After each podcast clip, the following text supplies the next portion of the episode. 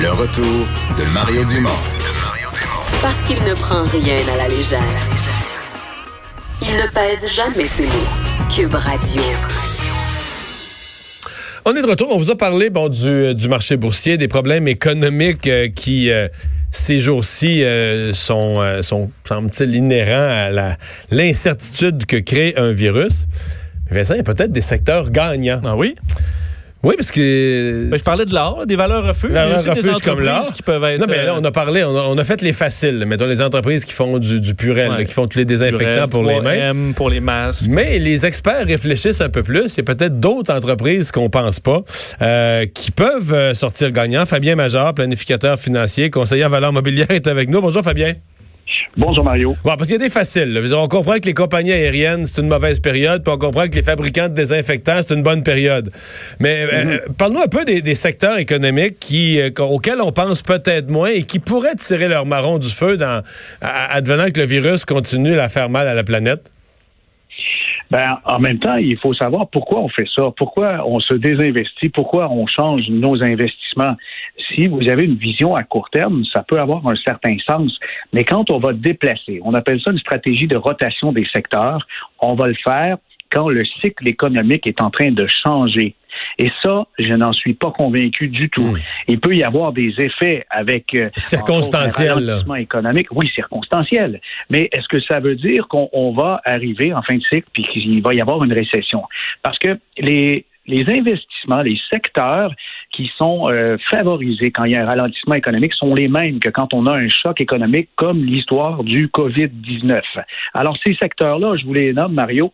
Vous avez le secteur de la santé, vous avez les télécoms, vous avez également tout ce qui est utilitaire, les services publics, eau, gaz, électricité, euh, traitement des eaux.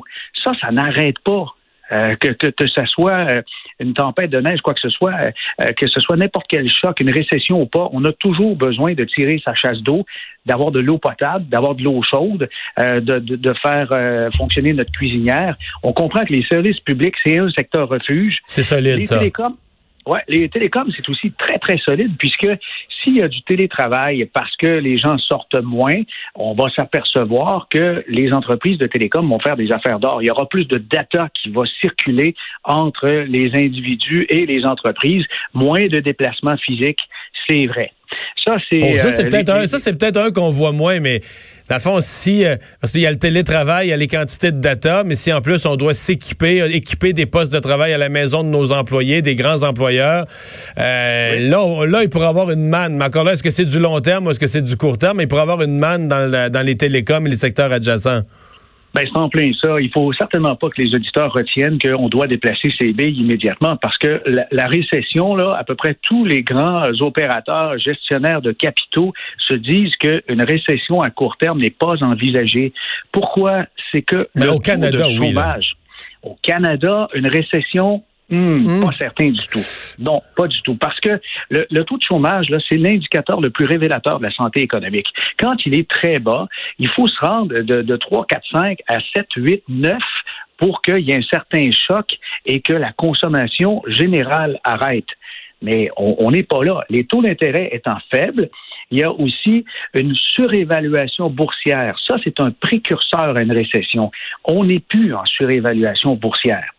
Euh, si, si on revient quand même à des, des secteurs qui sont favorisés, si jamais, je ne sais pas, 2021, euh, on est euh, officiellement en fin de cycle, on a parlé de santé, services santé, médicaments, les télécoms, les services publics, et l'autre grand secteur qui est favorisé, c'est la consommation de base.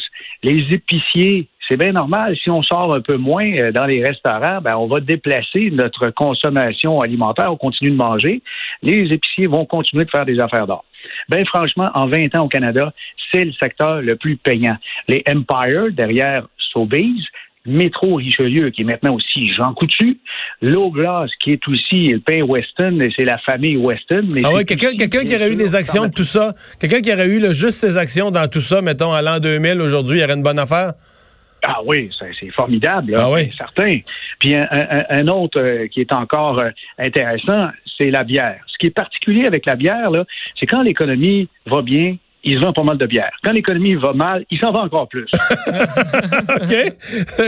y a-t-il une explication euh, scientifique, économique, là? Euh, oui, c'est que en fait, on va euh, changer un petit peu euh, notre sorte de bière, des bières de dégustation quand l'économie va bien. On prend notre temps de la siroter, puis quand l'économie va moins mal, va plus mal. Plutôt, on prend de la ben, de Light pour la cale. c'est en plein ça. Mais la Corona, pas ces temps-ci. OK. le après ça, la, question des cycles, c'est ça. C'est est-ce que, et c'est probablement ce qui crée autant d'incertitudes dans l'économie, est-ce que c'est une affaire, le coronavirus, que les pays vont prendre tous le contrôle, puis au mois de juin, on parlera plus de ça?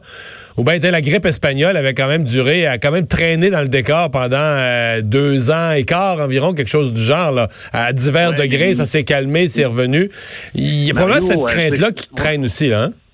Oui, ça traîne, mais cependant, on n'est pas à la même époque. Même au niveau boursier, on n'est pas à la même époque parce que le niveau d'éducation des gens et l'hygiène en général, on n'est pas à la même place du tout. Ce qui est certain que si vos capitaux sont destinés sur le long terme dans 10 ans, dans 15 ans pour votre retraite, ne touchez à rien, surtout si vous êtes certain que vous avez de la qualité.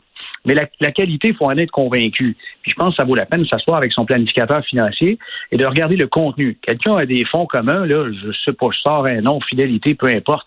C'est quoi qu'il y a là-dedans? On veut savoir. Si c'est des trucs euh, très audacieux et volatiles, puis des fois des compagnies qui sont pas nécessairement rentables maintenant, c'est à risque. Mais quand on a des entreprises solides qui ont un cash flow continu, ben, les gestionnaires derrière ces fonds-là vont racheter davantage. Comme Warren Buffett, là, il a fait un geste significatif et il a démontré vraiment son caractère, sa personnalité. Lui, il garde son calme ces temps-ci. Il a remarqué qu'il entreprise bien gérée, solide, qui va continuer de progresser comme Delta Airlines était à rabais à 20% Il a acheté un million d'actions. Bang! Oh, est-ce qu'on a perdu le... Oui, la communication est revenue. Donc, 20 millions. Donc, faisant la démonstration qu'il euh, croit, là, qu'il croit aux fondamentaux de l'entreprise.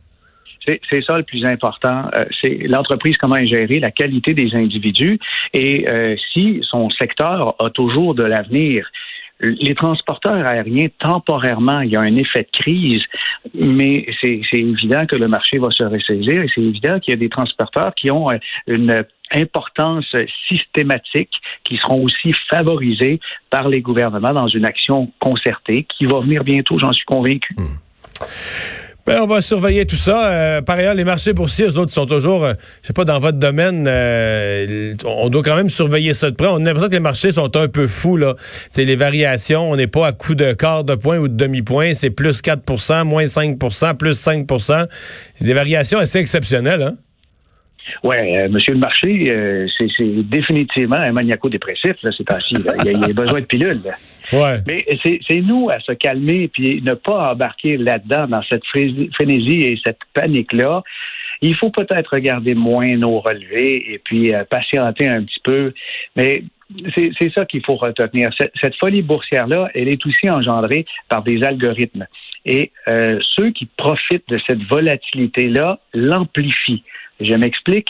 Les gestionnaires de hedge funds, qu'on appelle des fonds de couverture, qui sont des fonds spéculatifs, eux, ils adorent les montagnes russes parce qu'ils vont gager à la hausse et à la baisse de certains titres, lesquels vont être impactés? Ils vont faire des ventes à découvert sur les transporteurs aériens. Ils vont creuser donc les rachats.